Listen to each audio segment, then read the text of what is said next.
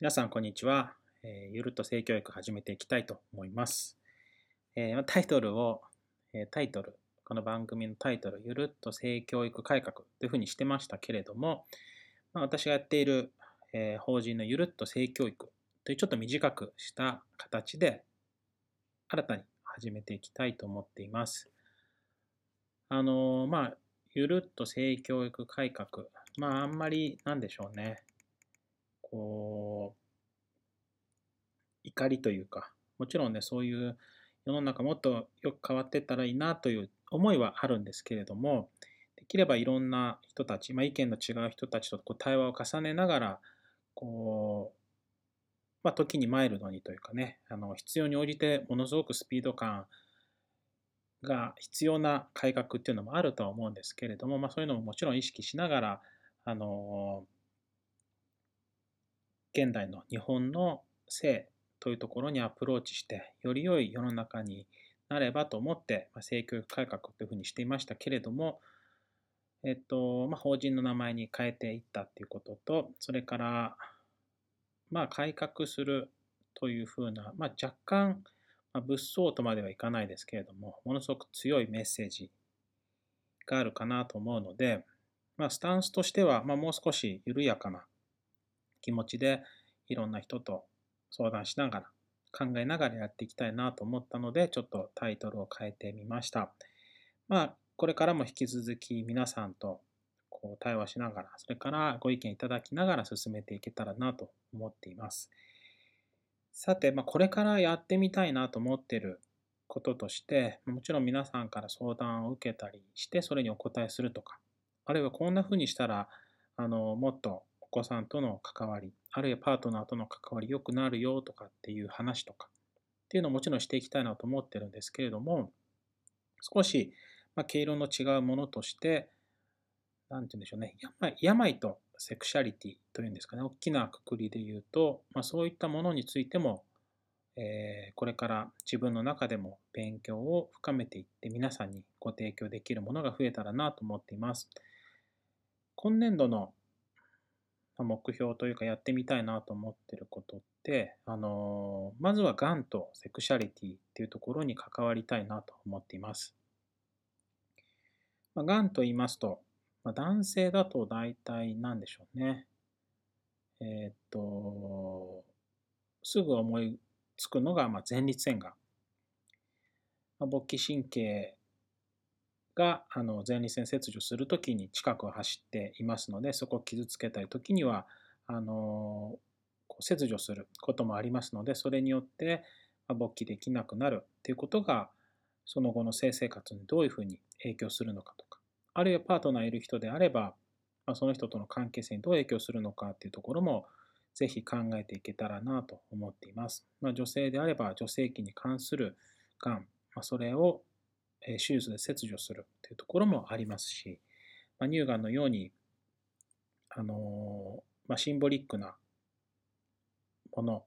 の切除によって、まあ、精神的な面への影響というところも出てくるかと思います。それからパートナーとの関係性というところにも影響が出てくると思うので、まあ、こういったことが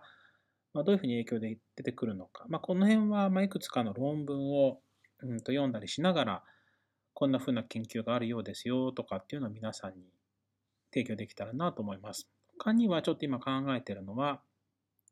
実際に、えっと、まあ、がんの治療された方とかとお話ししながら、どういうふうに当時考えていたのかとか、これからはどういうふうにしていきたいのかっていうところを、対談の形式みたいな形でお話ししながらですね、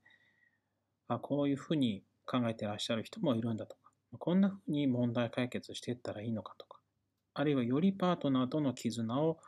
深めていく、関係性を深めていくためにはこんなふうにしたらいいんだとか、というところも、あの私自身も対談の中で気づけていけたらなと思ってますし、まあ、もちろんそうじゃないんじゃないかっていう意見もあるかと思いますけれども、一つのその方の体験、感情っていうことも大切にしながら、あのまあ、他の可能性としてどんなことが考えられるのか、もし違うお考えの人がいるとしたら、どんなところが違うのかっていうところも今後お話しできたらなと思っています。結構このなんでしょうね、病気とセクシャリティって深いのかなと思っていて、今、がんのこと話しましたけど、循環器疾患であれば、あまり激しいセックスとかっていうのが心臓に負担がかかって、えー、まあ、運動制限ある人、運動制限がある人にとってはそういうセックスができないかもしれないですよね。それから、ま糖尿病みたいな代謝疾患がある人であれば、えっと、末梢の神経障害っていうのは糖尿病の大きな合併症でありますので、それによって、えー、ま勃起ができなくなるということも出てくると思います。他には、運動器みたいな、なんでしょうね、骨折とか、うんまそういう怪我みたいなのって、果たして何かね、性生活に影響あるのか、まあ、大きな影響ってどうかちょっとすぐ浮かばないですけど、特に若い人、すごく、あのー、アクティブな行動する、まあ、性に関してアクティブな人たちがそういう怪我を負った時ってどういうふうに、そういえばパートナーとセックスするのかなとかっていうのもあるかなと思います。まあ、なかなか普段思いつかないこともあるかと思いますので、そういったところもぜひ深めていって、あの仮に身体的、あるいは精神的に一時的に、うんと、健康度が下がってしまうとかっていう時であっても、パートナーとの関係性が良くなって、えー、そういったあの身体的なものを補うとか、一時的に落ちかけた、えー、精神面もこう、セクシャルな関係性によって少し持ちこたえるとか、あるいは良い方に行くとかっていうこともあるんじゃないかと思うんですね。まあ、そういうふうにしながら、いわゆる私たちの QOL っていうんですかね、生活の質みたいなところがこう改善していく可能性もあると個人的にとっても思ってますので、そんな話もしていけたらなと思っています。皆さんももし興味ある話題などありましたら、質問いただけたらと思っています。それでは、ま、こういった話題が、あの、できる日を皆さんもお待ちいただければと思います。そんなに遠くない時にぜひ始めていきたいと思います。それでは今日はこれでおしまいになります。最後まで聴いていただきありがとうございました。